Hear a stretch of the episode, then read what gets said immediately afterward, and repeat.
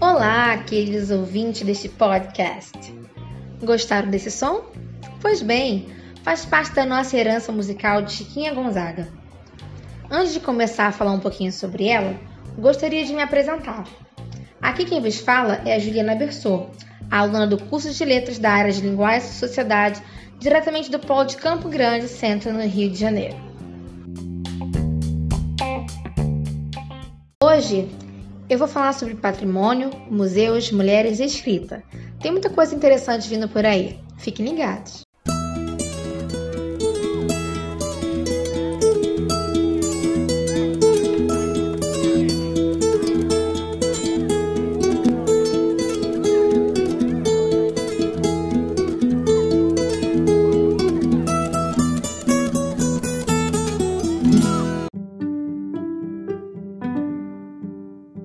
Cidade do Rio de Janeiro, há muitos museus, mas o que pouca gente sabe é da existência do CEDIM, Espaço Cultural para Mulheres.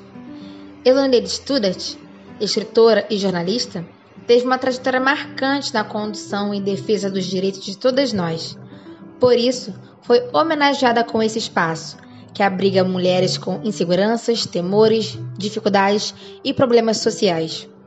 É um acolhimento de amor que existe ali Conversas, palestras, exposições e eventos existem com frequência para ajudar todas aquelas que já sofreram ou ainda sofrem de abuso ou violência doméstica.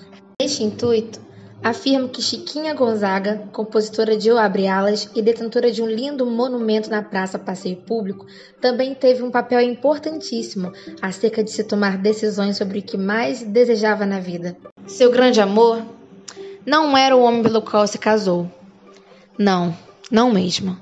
Era a música, e foi por meio desta que ela desistiu de um casamento para viver da esperança, apenas de sua própria felicidade interior, escolhendo viver da forma que bem achava, fumando em público, cantando e tocando com liberdade e independência. Assim como Chiquinha, que teve uma trajetória firme e dedicada aos cantos, letras e instrumentos, Muitas mulheres constantemente desejam a mesma sorte, mas vivem com a opressão da família ou da sociedade.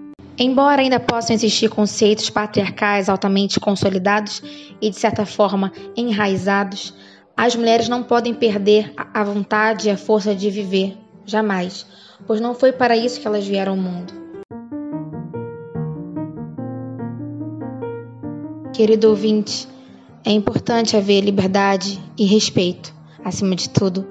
E é claro, valorização daquelas que trabalham, dirigem, contracenam, escrevem, lecionam, tricotam, estudam, fazem músicas, cozinham, cuidam da casa, dos filhos e de tantas outras ações e profissões importantes. De modo que haja políticas públicas e secretarias que visam a expandir cultura e cidadania feminina pelo Brasil inteiro. A vida é de cada um, sabemos disso. Mas somente o que eu vou dizer agora realmente importa, pelo menos para mim. Ouça bem: sem elas não existe voz, não existe patrimônio, não existe trabalho, não existe contribuição, não existe amor. Portanto, se você ainda não fez isso, faça agora.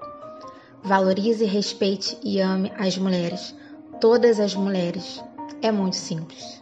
Bem, Infelizmente chegamos ao fim. É uma pena, não é mesmo? Mas fiquem agora com a breve demonstração de Te Amo de Chiquinha Gonzaga e meu agradecimento a todos vocês, queridos ouvintes que me acompanharam até aqui. Essa foi uma experiência incrível e espero poder contá-la ao mundo para que outras mulheres, assim como eu, também tenham voz. Até a próxima! Ah, já ia me esquecendo. Obrigada, Unita, por essa oportunidade.